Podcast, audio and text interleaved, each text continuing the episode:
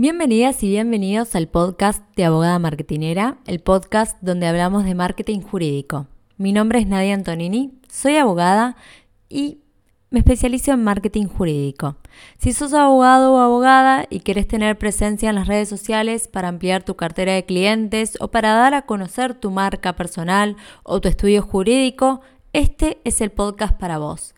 Quédate porque vamos a voy a hablar de tu presencia en las redes sociales y de hoy particularmente vamos a hablar si podés vender tus servicios legales en las redes sociales. Sí, como te dije antes, vamos a hablar si se pueden o no vender servicios legales en las redes sociales. Soy de las que creen que tanto en Instagram o en Facebook y ahora se suma TikTok, se puede vender de todo. ¿De todo? Sí, de todo. Vemos que se vende ropa, objetos de diseño, decoración, productos de todo tipo y también servicios. Se venden servicios de marketing, de community manager, de cursos de oratoria, de cocina, consultas médicas. Hay ginecólogas en Instagram y en TikTok con millones de seguidores. Y también se pueden vender servicios legales. Hace poco compartí en mi Instagram, arroba abogada marketinera, una abogada que tenía 290 mil seguidores en TikTok y eso lo convierte en consultas. Así que sí, se pueden vender servicios legales en las redes sociales. Se pueden conseguir clientes a través de las redes sociales, se pueden aumentar la cartera de clientes, se pueden fidelizar clientes que ya nos contrataron a través de las redes sociales y que vuelvan una vez más a contratarnos. Ahora, si todavía no realizamos ninguna venta a través de las redes sociales, ¿cómo vendemos ese primer servicio a través de ellas?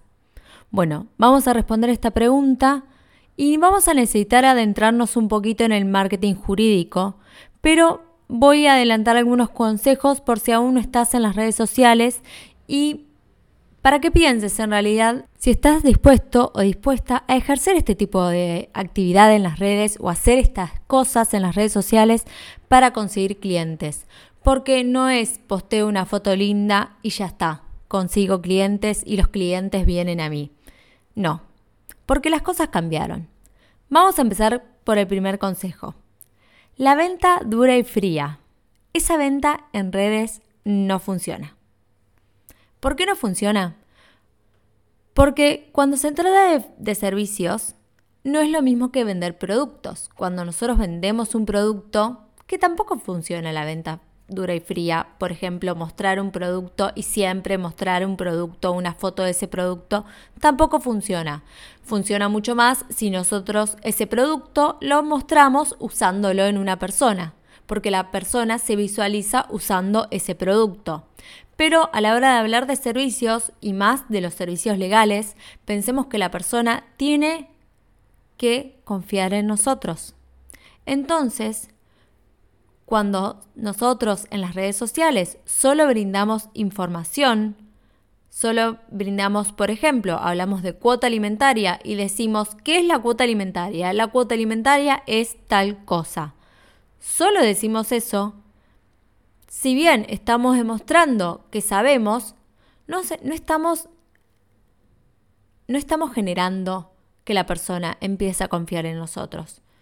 Entonces, si bien podemos empezar a, generar algo en la persona, porque a la persona le puede interesar nuestra propuesta, nuestro posteo, tenemos que ir un poquito más allá. ¿Y cómo vamos un poquito más allá?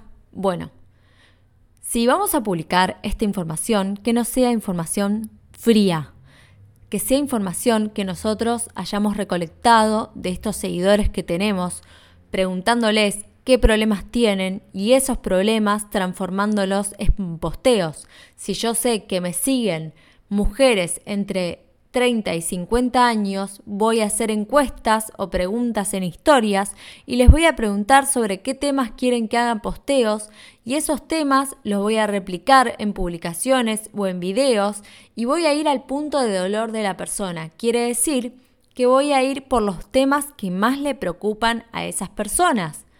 Y así voy a poder conectar con esas personas porque voy a saber lo que le preocupa lo que quiere resolver y lo que necesita resolver. De esa manera voy a poder empezar a empatizar con esa persona y conectar de alguna manera, porque es posible que cuando yo haga ese posteo o ese video, esa persona me deje un comentario en esa publicación y yo conteste y quizás un mensaje privado y así empiece una relación. El segundo consejo que te voy a dar para, para que empieces a convertir algún contacto y para que empieces a conectar con este público y que puedas empezar a pensar en alguna venta del servicio es mostrar autoridad, pero no distancia. ¿Cómo mostramos autoridad? Lo primero que vamos a tener que hacer es elegir un nicho de mercado, que esto lo vamos a hablar en los siguientes podcasts, en los siguientes episodios del podcast. Muchos colegas que me consultan hacen muchas ramas del derecho en la cuenta de Instagram, por ejemplo.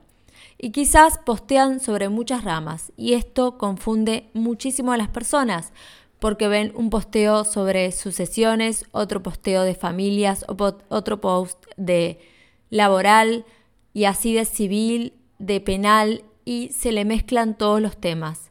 Entonces, si nosotros nos enfocamos en un tema, como por ejemplo, no sé, familia y nos especializamos en derecho de familia, vamos a poder mostrarnos como referentes. Podemos mostrarnos como referentes eh, mostrándonos especializados en ese tema. También podemos mostrar autoridad respondiendo las preguntas del público. Podemos también contar nuestra historia como profesional, por qué estudiamos derecho, qué nos llevó a, elegir esa carrera. Esto lo que muestra es autoridad y no distancia, porque contando nuestra historia nos acerca un poco más al otro, porque al otro siempre le interesa saber quién está detrás de la cuenta de Instagram. Y contando quiénes somos, por qué estudiamos derecho, qué nos apasiona de la carrera, qué motivaciones tenemos al ejercer esta, esta profesión, eso nos va a acercar un poco más a la gente. Y quizás se empieza un diálogo con una persona y nos acerca más y también inspira confianza. El tercer consejo del que quiero hablar viene de la mano con pensar a qué estás dispuesto en las redes sociales. Porque el tercer consejo es mostrar confianza. Y demostrar confianza, inspirar confianza, empatizar con la gente en las redes sociales, viene un poco de la mano con mostrarse en cámara. Y por eso digo que hasta dónde estás dispuesto, dispuesta a llegar en las redes sociales. A muchos abogados y abogadas les da vergüenza mostrarse en las redes sociales, hacer videos, mostrarse Em, historias y no te digo grabar un video bailando porque no lo tenés por qué hacer, sino un simple video grabando, eh, hablando sobre tal tema, contando una noticia relevante, por ejemplo, o historias respondiendo algunas preguntas de tus seguidores. Creo que este tercer consejo implica mostrarse en cámara porque tiene que ver con generar confianza, con generar que el otro sea capaz de confiar en vos para contratarte a través de las redes sociales, contarte un problema y depositar en vos la confianza suficiente para que lleves adelante tu caso. No vas a estar referenciado o referenciada por nadie de su entorno como era antes el boca a boca, sino que te va a conocer a través de las redes sociales, va a confiar en vos y te va a contratar. Por eso para mí es muy importante mostrarse en cámara. Si bien hay mucha gente que le cuesta, tanto le cuesta que estoy armando un curso, Profesionales frente a cámara, se va a llamar, para hablar sobre este tema, darles herramientas para que se puedan mostrar en cámara, para que se animen a hablar en cámara, para que tengan herramientas y ejercicios prácticos para hacerlo.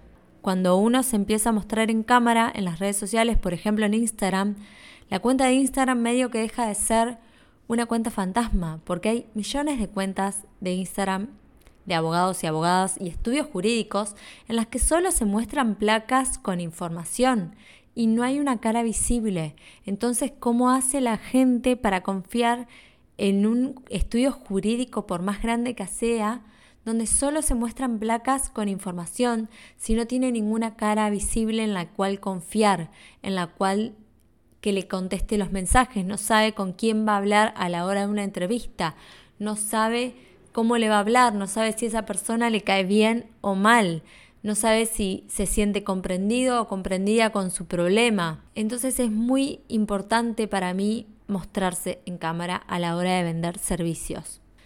Lamentablemente, a la hora de vender servicios legales es muy difícil poner un representante, por ejemplo, de marcas, que sí lo pueden hacer un, un local de ropa, poner una modelo, por ejemplo, pero a la hora de los abogados y las abogadas es muy difícil hacer eso porque tendrían que hablar de lo que nosotros sabemos. Y la persona empezaría a confiar en una persona que no va a ser el profesional que, al, que en última instancia lo atienda. Entonces es complicado. Animarse a mostrarse en cámara es todo un camino y lleva tiempo, no todos les sale la primera vez que lo intentan, no todos eh, vencen ese miedo de forma rápida, pero sí les puedo asegurar que una vez que lo intentan, tiene mucha repercusión positiva porque generan confianza en la persona, generan autoridad, se diferencian de la competencia. Esto es inigualable. Una vez que ustedes se empiezan a mostrar en cámara, abren como el abanico de su marca personal. Se empiezan a diferenciar porque nadie lo va a hacer como ustedes. Entonces, ese va a ser su característica principal. Nadie se va a expresar como ustedes, nadie va a empatizar con ciertas personas como lo hacen ustedes. Entonces este es mi tercer consejo. Y fíjense cómo los tres consejos confluyen en la confianza, en, generar empatía en las personas. Porque el primero era no, a la venta dura y fría, sino conectar con las personas. Después hablábamos de mostrar autoridad pero no distancia y ahora de mostrarnos en cámara para generar empatía. Fíjense cómo confluimos en lo mismo, en el mismo punto, porque no olvidemos que detrás del teléfono hay personas y los humanos conectamos con humanos, dice Majo Carnevale. Entonces, detrás de la pantalla hay una persona y tenemos que empatizar y conectar con esas personas. Entonces, cuando ustedes den un mensaje por Instagram o por Facebook o por el medio que lo den, den una vuelta de rosca hacia lo humano, siempre. Cuando intenta vender sus servicios, no den información pura y dura sin eh, con desde una altura, con una distancia, den un testimonio. Imagínense a la persona que tiene ese problema, que está sintiendo, pónganse en su lugar y les puedo asegurar que la venta de ese servicio se va a volver mucho más fácil. Van a conectar con esas personas de otra manera. Y bueno, llegando a este punto de la confianza, voy a cerrar este podcast y les voy a preguntar si sabiendo todo este proceso, que es el proceso de la nueva venta, de la nueva forma de venta, si están dispuestos o dispuestas a entrar en las redes sociales y empezar a vender sus servicios de esta nueva manera.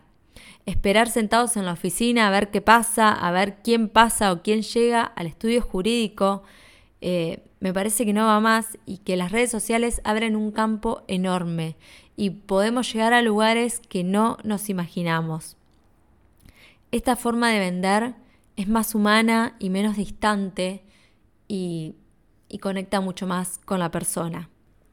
Para cerrar, te invito a ver todo mi contenido en mi Instagram, que es Abogada Marketinera. Brindo mucho contenido gratuito sobre marketing jurídico. También estoy en, YouTube.